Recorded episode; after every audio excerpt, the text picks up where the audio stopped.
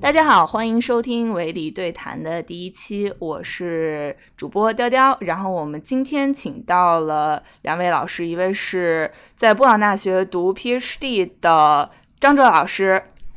啊，大家好，我是张哲，以及在 Wisconsin Medicine 读政治学 PhD 的钱进元老师。钱老师好。啊，杨老师好，张老师好。呃，今天我觉得我们想聊一个。呃，我觉得在国内其实一直在被讨论，但是一直没有在被结构性，至少在公共讨论的这个领域里面，我们看到的很多情绪非常多，但是。呃，结构性讨论反而一直非常缺失的这一个这个议题，就是关于中国的族群政治。就是我当接到这个题的时候，我就在想，说我小时候对于民族的观点是怎么形成的？我就想到小时候去跳舞，然后每一次都会去跳那个《爱我中华》。然后每次跳《爱我中华》时，他都会给我发一身新的衣服，所以我特别喜欢那个 number，我特别喜欢那个舞，因为每次都可以有新的衣服穿，然后我每一次都可以扮演一个完全不同的民族。所以，然后当我去想一个民族是什么的时候，我想到可能在钱币上它有一个有一行字儿，它的语言，然后我会想到，呃，它作为就是一些音乐，然后舞蹈上的新疆动脖子，然后想到当地的一些美食，然后但是。等我来到美国之后，我会发现，就是在我们讨论一个民族的时候，其实这个民族是一个整体的，呃，身份，它是一个整体的历史，一个整体的经历。然后，当我们但这些讨论在我们至少在我小时候的这个民族观念的建构里面都是非常缺失的。我不知道，就是你们两个对于民族这个观念，就是至少从在接触到成型的民族政治理论。之前都是一个什么样的观感？呃，我先说，就是我是从小在乌鲁木齐长大，所以我们可能对于民族这个概念想的可能会，呃，或者说了解的可能会稍微早一点。但实际上，你有没有发现，你刚才在讲这段话的时候，其实已经切换了很多我们平常感觉有点糊涂的概念。就是明明我们这一期的主题叫族群政治。然后我们后来又变成了讲民族这个问题，所以其实民族和族群是不是一回事儿，也是很麻烦的。再有，我想说，呃，我们三个都是汉族的这个主播也好，或者是我们在这里讲话的人都是汉三个汉族人，对吧？然后我相信我们的听众可能大部分也都是汉族人，但是大家有没有想过一个问题，就是说，在中国大部分的。汉族的生活区里，我们说到民族这个词的时候，好像它是跟我们没有关系的。如果我们说我们要去吃一个民族菜，那它可能意味着它是汉族以外的菜。我们要说一个这个人是一个民族官员，他可能就是一个汉族以外的民族的官员。呃，同样还有民族服装、民族歌曲。我觉得说民族的时候，我们已经自然的把汉族撇出去了。汉族好像是一个。默认值，它是一个起点，呃，跟它不一样的才叫民族，在我们的口头语。对，我觉得有一个非常刚刚，呃，张老师说到一个非常有意思的点，就是我们对于民，就是我在说的时候，我其实自己脑子里面意识到，说我到底想用哪个词，因为。当我在讨论五十六个五十六个星座五十六枝花，我刚刚发现它是五十六个星座，而不是五十六个民族，就是五十六个星座和五十六枝花的时候，我默认会使用民族这个词。我们可以把它叫做身份，然后同时我们也可以把它叫做族群。我们甚至还是可以，就是在在之上，然后有包括他者的概念，就是汉族在中国是一个默认值。那么。其他那如果你无论是血统上也好，还是从政策上也好，被定义成民族之后，你就是这个默认值加一加二加三或者减一减二减三的这样的东西。呃，我觉得我们可以把概念在，我们回到一开始的概念，就是把概念是不是可以再梳理一下？确实，这是一个绝大部分人，甚至包括学界的绝大部分学者都既不是非常清楚，也没有达成共识的一个叫法。呃，因为它确实有。非常多的容易混同的一些概念，就是说，比如我们像通常会用到的一些划分人群的办法，呃，即便是除了我们说的其他的跟身份政治有关的划分办法，比如像阶级啊、性别啊这种，我们即便想按民族这个感觉来划分人群的时候，我们时不时就会用到一些词儿，像民族、种族、族群、族裔，啊，还有什么国籍，呃，民族国家等等等，有非常多非常混乱的词汇。而且我之前特地还去查了非常有趣的这个，呃，跟英文应对的这种翻译。我们国家的这个对民族最有效力的一部法律《民族区域自治法》，它的那个封皮儿上的英文对应的是 national affairs，它这里好像就把民族翻成了 nation。呃，那然后我又去看这个呃国务院里面的民族事务委员会，它的那个网站上，它底下的英文，它又写的是 ethnic affairs，所以就是呃，然后对我们还我们国家最有名的。跟民族有关的大学叫中央民族大学，是吧？你们猜一猜，这个中央民族大学它最后会翻成什么？别是 Racial University 吧？那个其实他最后翻的非常的有趣，他直接翻成了民族 University，就是啊，民族 University 哦，interesting。对，也是近些年改的，对，非常有意思的一个一个事情，充分说明大家对它的概念也有很多这个嗯不能达成共识的地方。我不知道钱老师怎么看这个事情。呃，对，张老师，我同意的。而且，如果单是放在这个中国大背景下，中国就是中国，无论是官方还是呃中国的民众，对于民族的定义和西方又是有差异的。嗯、比方说，就像杨老师刚刚说的，为什么呃为什么中国呃对于民会会会把这个呃五会会定义为五十六个民族，以及中国的汉族为什么会把呃这个其余少数民族视为他者？这和五十年代之后的这个呃中国自己的这个民族政策，包括民族识别、民族划分的这么呃呃这么一些政治遗产也是分不开的。嗯、就是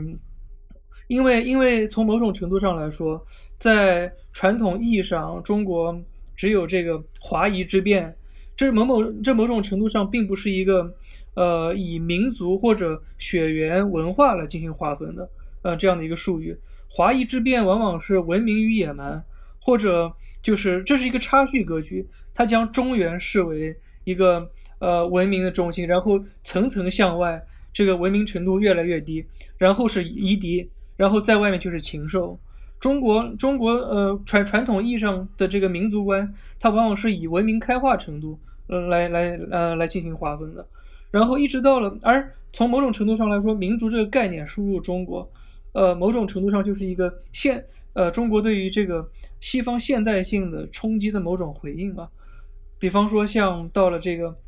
呃辛亥革命以后，从这个排满新汉恢复中华，原本是一个非常大汉族主义的一个概念，他所要要建立的一个国家是一个纯粹的汉族国家。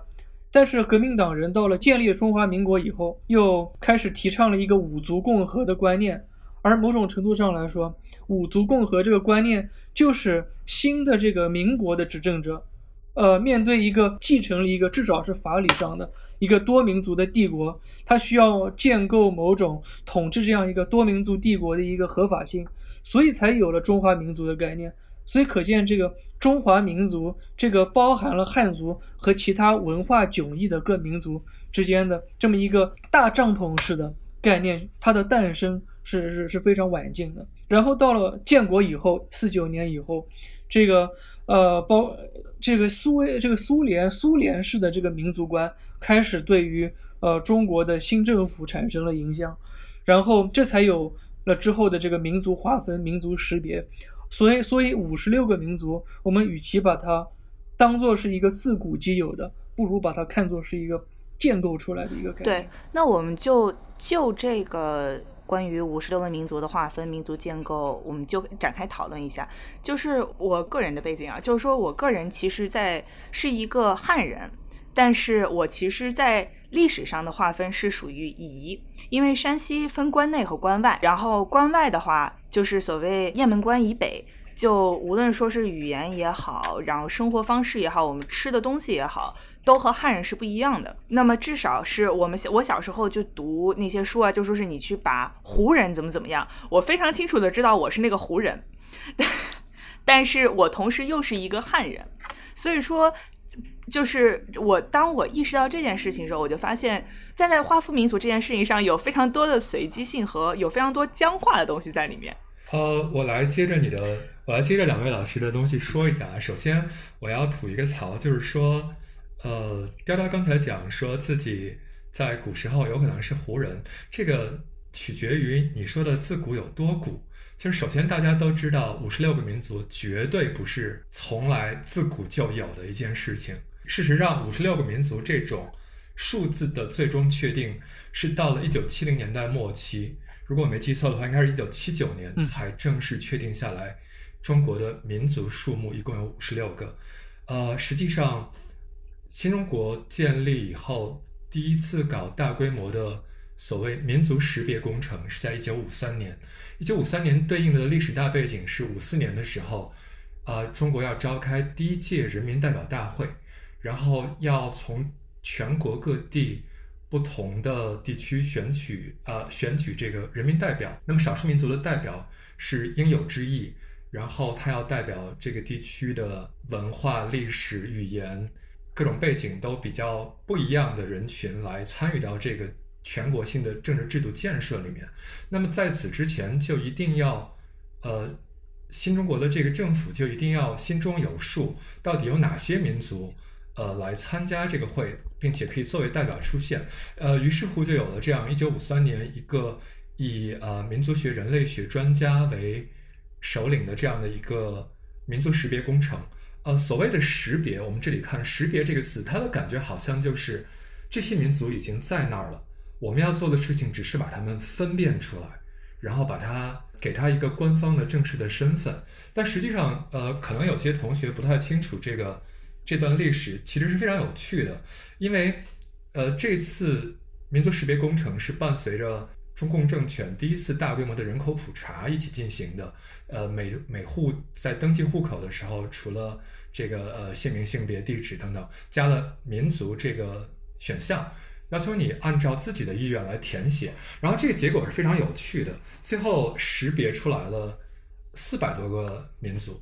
就是光云南一地就。识别出了两百六十多个，这个是非常有趣的一段历史。然后当时可以想象，执政党拿到这个结果的时候是非常炸毛的。呃，如果按照这样的民众自己意愿来填报的民族进行人大代表选举，因为当时预定的是一千两百名人大代表。那这样的结果可能会出现超过三分之一，甚至是根据之前的相关的一些政策规定，我具体忘了是什么名字的政策，它规定有一些民族地区，这个少数民族的代表。它的那个占的那个人口的比例可以比较高，就是说，如果说一万个汉人才能选一个代表，那这个地区可能五千个维吾尔人就可以选一个代表，类似于这样的一些政策。那如果按照当时的这些政策来画的话，四百多个这个少数民族可能会占到百分之四十以上的。全国人民代表大会代表的名额，那这个是非常执政党可能不愿意看到的一个结果，那就导致这一次民族识别这种结果被推倒重来，就是说不能让民众按照自己的意愿来填报民族，而是由这个专家组，呃，根据主要是语言学来来以以以及这个，哎，我们完了可以聊一聊这个苏联的这种。民族政策的影响，但是它这里这里主要是根据一些语言学，还有这个可能人类学的一些划分方式，第一次可能认定了三十三十七、三十八个这样的少数民族，然后这是一九五三年，然后到了一九六零年代又一次认定，可能认定到五十多个少数民族，一直到一直到一九七九年才最终确立了，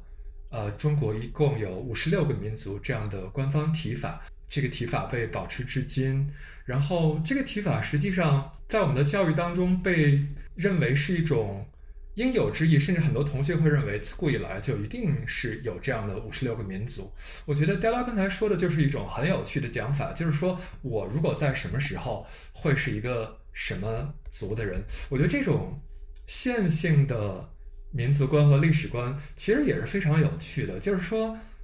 我们其实完全就不应该这样想象。呃，因为我我觉得它是一个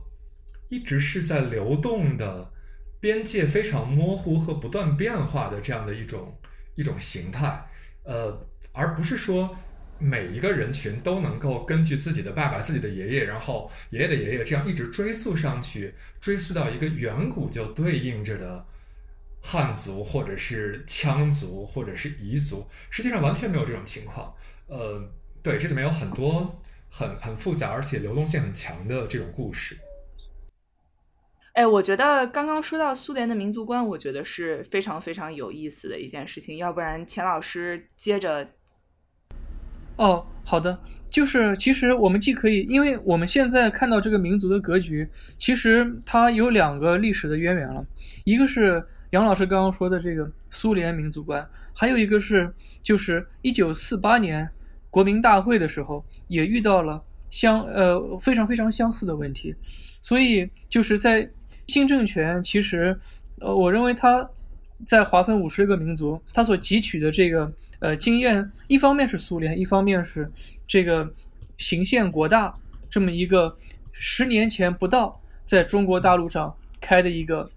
非常至关重要的一次政治会议。我先呃讲苏联的这个呃民族观，其实呃这个我这张张老师我讲的不对，可以呃张老师请指正。就是呃苏苏联呃其实苏联在这个建国之初其实也面临的是和这个呃中国非常相相相似的历史问题。苏联它所继承的国土是一个多民族的俄罗斯帝国，嗯，而这个十月革命以后，这个俄罗斯首先爆发革命，然后俄罗由革命由这个俄罗斯这这个本土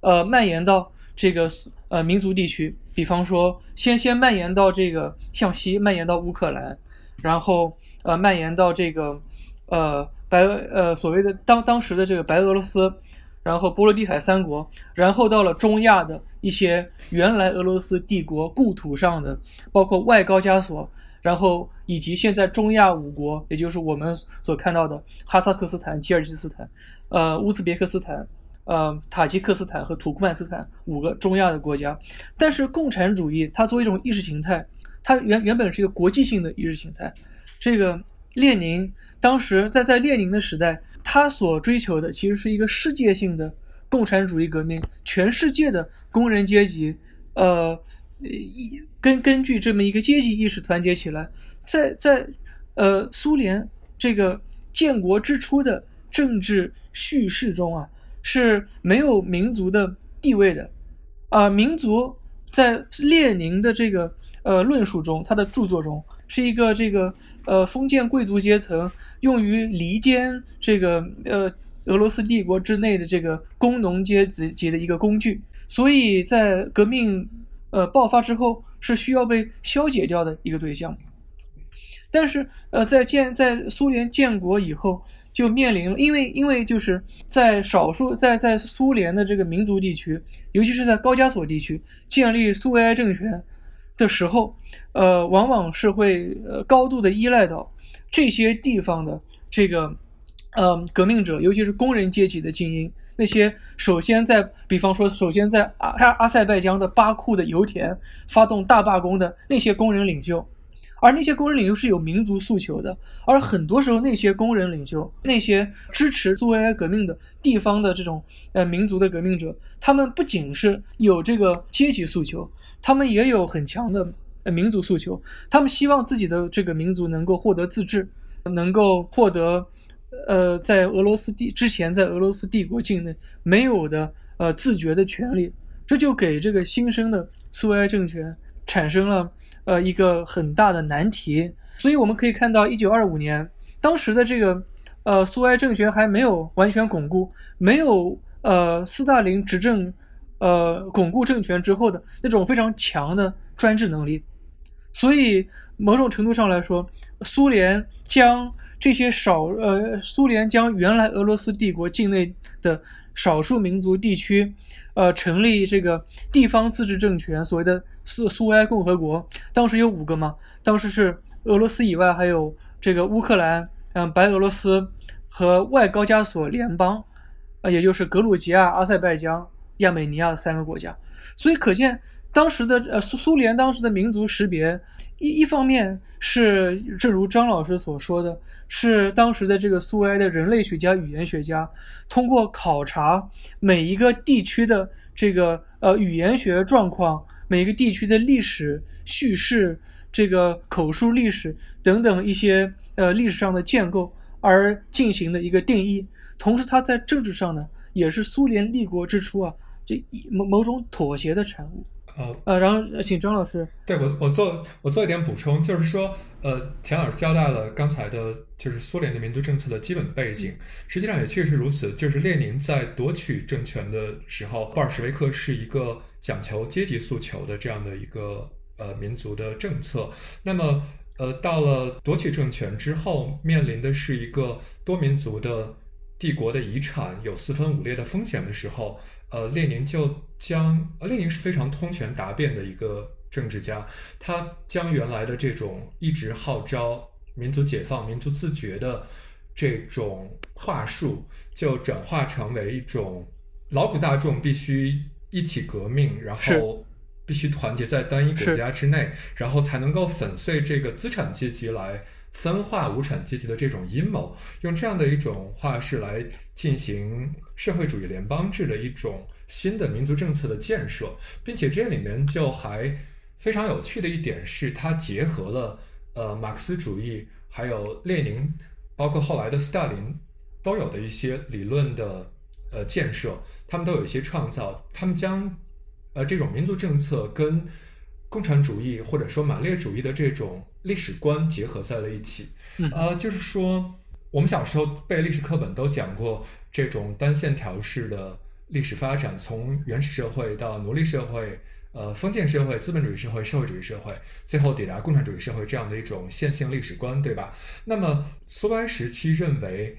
民族的发展也是遵循这样的一种历史观的，只不过是每个民族发展的。快慢这个阶段不一样，那么到了苏维埃共和国、苏维埃联邦共和国，或者说苏维埃共和国联邦在建立的时候，呃，如何面对这样发展阶段不一的民族呢？呃，他们就想出来一个办法，就是，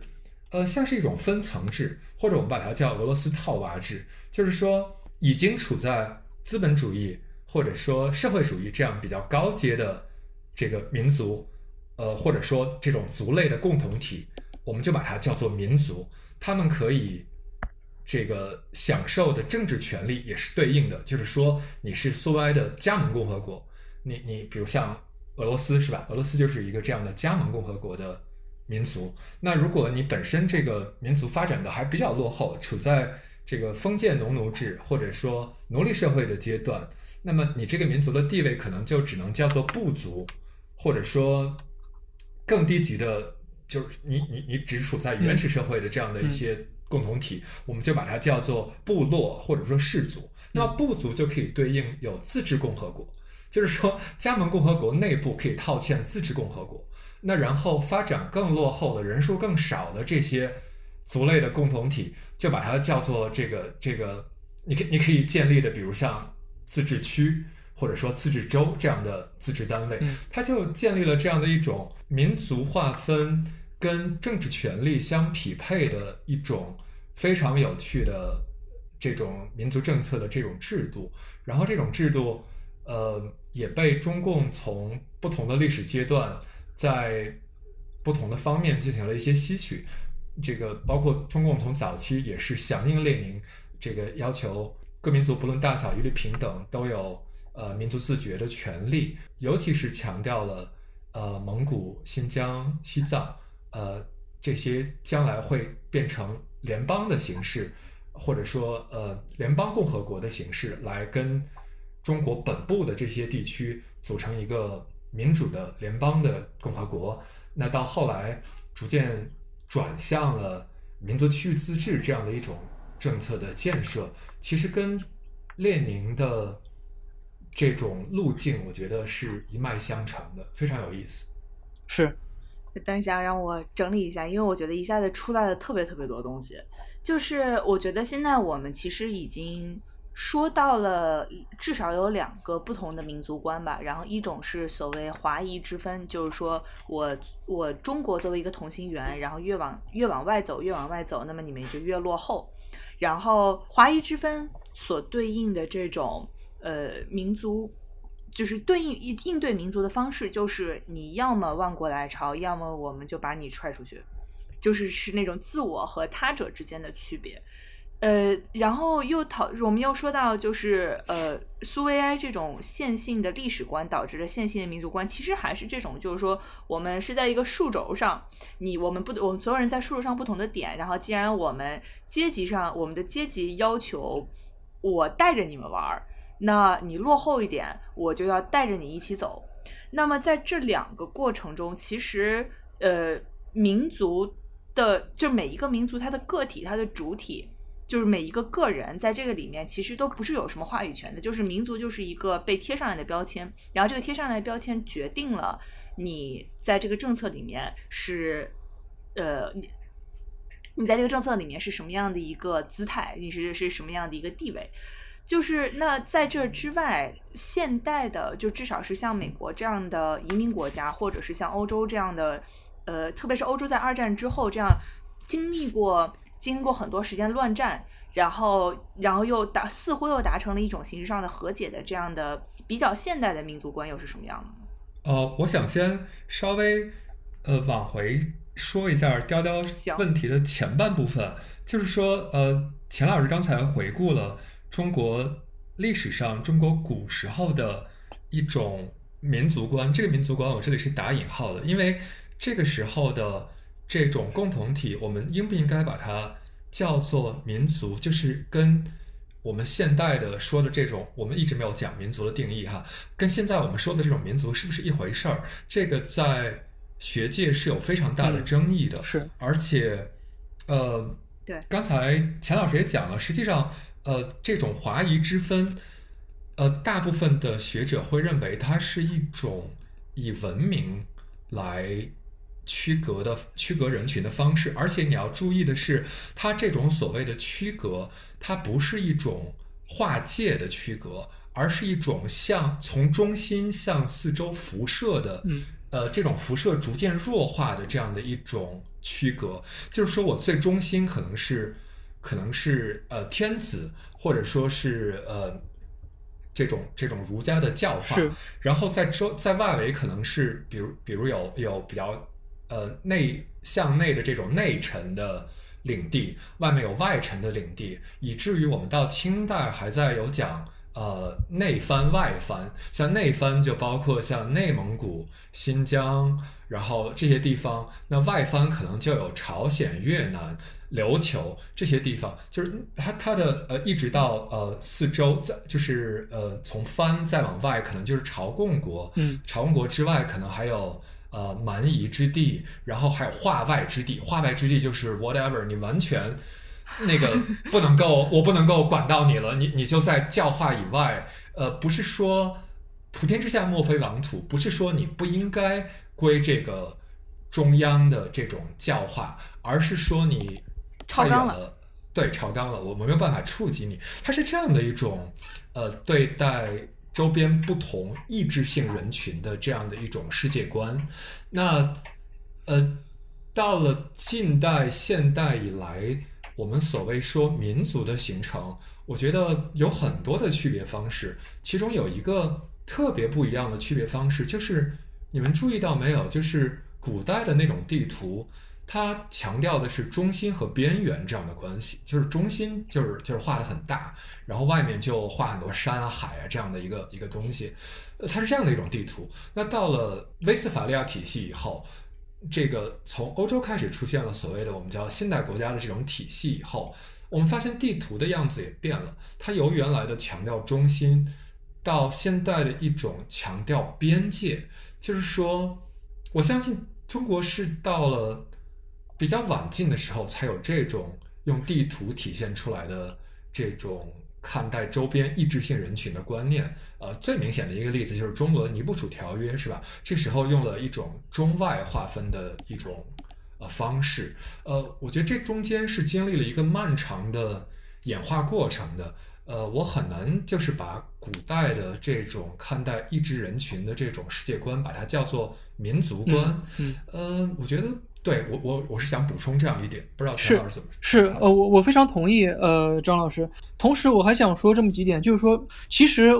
在在古代中国，民族的这个概念是与地缘息息相关的，而且呃可以说某种程度上它与血缘关系不是很大。我们说夷狄入中国，则中国之；中国入夷狄，则夷狄之。所以可见，在这个呃古代中，所谓华跟夷的边界是非常模糊的，不仅是非常模糊的，而且是非常多变的。比方说舜，我们我们古书上说舜是东夷之人，大禹是西戎之人，但他们主政了中原，没有人会呃怀疑他们华，他们他们作为这个呃华夏华夏。正肃的这么一个地位，所以其实这个在古典中国，由于他呃一直到秦呃先秦时期，这个呃在没有一个统一的中央政权的时候，华与夷之间的分隔是一个文明开化呃是否文明与是一个文明与不文明之间的概念，它并不是它并不是一个呃它它自己的文化特质。他自己所属的部落的这么一个呃祖先的溯源，其实并不是决定这个人族群归属的呃一个决定性的因素。而且，正如张老师刚刚所呃刚刚所说的，其实呃中国的这个传统的民族观是一个差序格局，是以先先是在这么一个天下之中，先是中华，然后是小中华，比方说像日本啊、朝鲜、越南这些。一是呃受到非常深深的这个呃儒家文化影响地区，然后是所谓的夷狄或者化外之民，然后是禽兽，或者说是呃所以说某种而且而且而且这个这个民族的划分，呃它是与政治责任息息相关的，所以为为什么为什么中国会有内藩跟外藩？其实中央政权并并没有这种雄心壮志去统治管制整个天下。他所管制的仅仅是这个，在在这个呃清朝是汉地十八省，他仅仅管制的是那些化内之民的那些地区。至于那些藩属啊或者藩属或者少数民族地区，尤其是比方说云南的土司、云贵地区的土司，他仅仅是用那种土官，呃朝廷给予承认，而自治权往往是归于那些少数民族的头领，呃头头领土司的。这个手上，他们先，他们也对于自己的生活方式和文化特质也有权利保留。中央政府是是没有这个呃雄心壮志去开化他们的。所以，中国古典的民族往往是和这个政治责任也是这个一呃是非常紧密的，有有有有着对应关系的。呃，这个是这个是中国古代的呃民族的政治性。但是这个状况到什么是到到了。到了什么时候才发生了改变呢？其实并不是到了这个，我我个人认为啊，并不是到了列强侵华，呃列中国开始被迫与西方接触，才接受了西方这一套威斯特伐利亚条约的这么一种以边界基于边界的呃民族国家体系。其实中国这个开始真正产生了所谓的有一定现代性的呃民族观，是比这个要早的。呃，这不得不说一个重要的事情，叫改土归流，就是清朝乾隆年间之前，对于那些疆域周边边界上面的这些民族，我们都呃一般是中央朝廷给这些土司封号，然后这些土司只要不与中央朝廷作乱，不去窝藏这个祸党乱党，那你的这个统治在这个地方的统治就可以获得中央的承认。也无中央也无从中央朝廷也无从去管你，呃，但到了乾乾隆年间，这个政策发生了非常大的改变，而新政策有两个层面，第一个就是改土归流，朝廷把土司的这个土司撤职，或者以各种的借口取消了土司的世袭权利，而转以流官来代替。所谓流官，流就是流水嘛，就是那种朝廷的命官，朝廷有权轮换撤换的那些汉族官员，把他们派到云贵、青海这些边疆地区，开始直接的统辖当地的少数民族的人民。同时，呃，清政府对于在改土归流同时，对于边疆地区进行强制的汉化，比方说，呃，我们如果如果，因为我们三我们三个人都生活在美国，可以发现美国有很多的苗族人，这些苗所谓的 Mon H M O N G，这些苗族人呢，他们都是从他们都是他们祖籍是老挝，但如果再追溯上去，他们是那些清朝不愿意被朝廷改土归流而。而被迫南迁，迁到中南半岛的这么一群，呃，捍卫自己固有文化的苗族人，所以可见第一次，第一次，呃，有有所谓民族主义大汉族的民族主义性质的同化活动，是是这个乾嘉年间清朝对边疆地区实施的改土归流，与改土归流同时的还有文化上的同化，逼迫少数民族取汉姓。从汉俗，同时在这个呃大规模鼓励汉族移民向西边屯垦，像像思雨，你这个你知道这就是山西有地方叫大槐树嘛？大槐树就是当时 当时的一个呃移民汉族移民的一个集聚地，一个中转站，然后再从大槐树一直向西边西边各个边疆地区的移民。所以所以如果像我们现在在讨论这个呃。现这个中国的民族观是如何从呃如如如何从古代过渡到现代的？一方面可以说是，比方说像中俄尼尼布楚条约和一些早期的中国的这个融入国际关系的呃一些尝试；还有的话，其实是从内部而言，是一个呃大一统的满清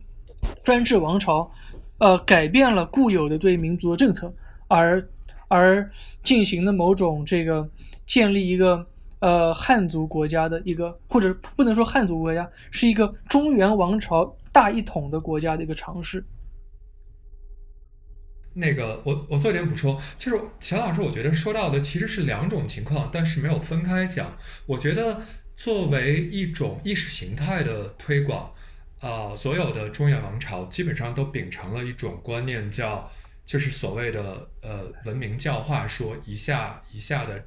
这种文明教化的区隔，也就是所谓中国退可以退为夷狄，啊，夷狄可以进为中国，就是说它可以它可以转换这样的一种观点。但是钱老师说，呃，改土归流这件事情，实际上明代也有所不不是到乾呃乾隆嘉庆才开始的，当然乾嘉时候的规模是比较大的。呃，这里面还不得不说到的是。呃，不能认为在西南地区的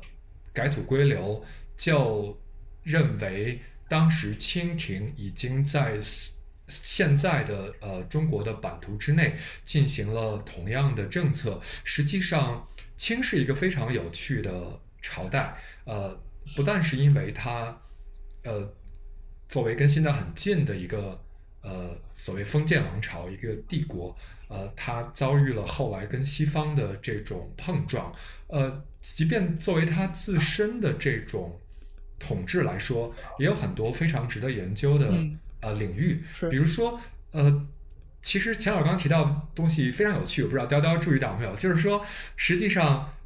西南地区在乾隆、嘉庆期间的大规模的汉化的教育，这种汉人移民的政策是由。满清朝廷的大员，如果我没记错，鄂尔泰在其中扮演了很重要的角色，是是他们在在做这样的政策的推行。他本身是满人，他是以汉人的呃观点出发来做很多事情，看起来，但实际上，如果我们想到清朝的所谓治理不同人群的政策，它实际上一直是有区隔对待的。所谓的汉地十八省，就是指。呃，清兵入关以前，明王朝统治的主要的呃农耕的汉人的核心区，对吧？汉地十八省。那满清王朝经过呃几代雄主的开疆拓土，呃，到鼎盛时期，除了汉地十八省这样的一块汉人集中的区域之外，还统治着相当广阔的领地，是由意志性的人群组成的这些版图，呃，也就是我们说的满蒙回藏，对吧？这里的回是指，嗯，呃。穆斯林民众，也就是指新疆地区，那这四个地方的统治实际上是跟汉地的统治都非常不一样的。它这个地方实行的，你看这个呃，满洲是八旗制是吧？蒙古是扎萨克制，这个呃，新疆实行的是伯克制，是，然后西藏实行的是驻藏大臣以及和呃。达赖还有班禅的联合统治，他他实行了不同的，他对待意志性的人群实行了不同的政策。呃，我觉得除了呃说他没他有没有这样的雄心壮志，我不好讲。那除了在意识形态上，呃。也就是新清史喜欢讲的叫多元共主之外，就是呃满清皇帝可以作为不同人群的共主，他可以是呃这个旗人的领主，他可以是呃蒙古人的可汗，然后他可以是呃藏人的文殊菩萨，他可以是汉人的皇帝。除了这种多元共主，他一个人扮演不同的角色之外，我觉得也存在一种在当时的历史条件下，在当时的技术条件之下。我觉得没有一个中央王朝不想更多的直接统治它的领土，来保证它的领土的稳定，它的税收的持久。呃，这都是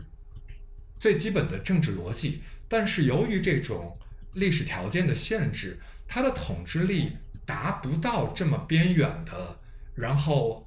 历史文化都相当迥异的这样的人群。他是不是不想，而是他力不能及，他所以才实行这样的间接统治。一旦当他的呃能力能够达到的时候，或者说感受到外部压力的时候，他就会想推行。呃，相对直接的统治，实际上这个不单是清朝，实际上在唐朝，在很多历史上的朝代都是这样。当我远的够不着你的时候，我就实行机密这样的间接统治的方式。那如果我的国力足够强盛，我的我的官兵能够打到你这里，我能够在你这里呃设郡县，能够设流官，那我当然就要中央王朝直接控制你。我觉得这是一个它的政治逻辑和它的这种。呃，意识形态话术的这种这种区别，在我看来，我觉得刚刚其实有一个点，我觉得非常有意思的是，呃，我特别同意张老师说的一件事情，就是基于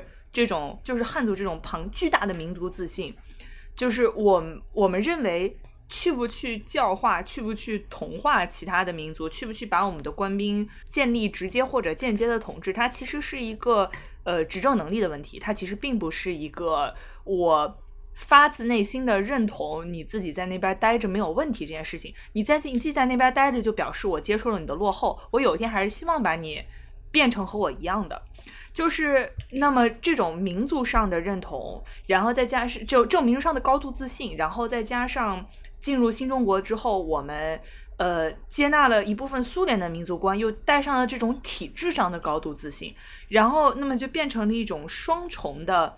大汉族主义中心论，然后呃，这个对于，但是随着中国慢慢慢慢的进入现代社会，然后这种高度发展的现代社会，我们的这种民族观其实和西方的民族观是完全踏上了呃非常不同的这种发展道路。那么西方的民族观在同一段时间之内，他们衍生出了一个什么样的？什么样的一个体系呢？就因为我刚刚大家都提到了威斯塔法利亚体系里面，就是这种建立的互不相干的、有明确边界的民族国家。然后在这种民族国家的基础上，然后又经过一战、经过二战、经过二战之后又经过了经过了这种大规模的来回的移民，然后达到了一定程度上的这种现在我们说的多元主义和多文化主义。就这个对大家，这个大家愿不愿意展开稍微聊一下 thank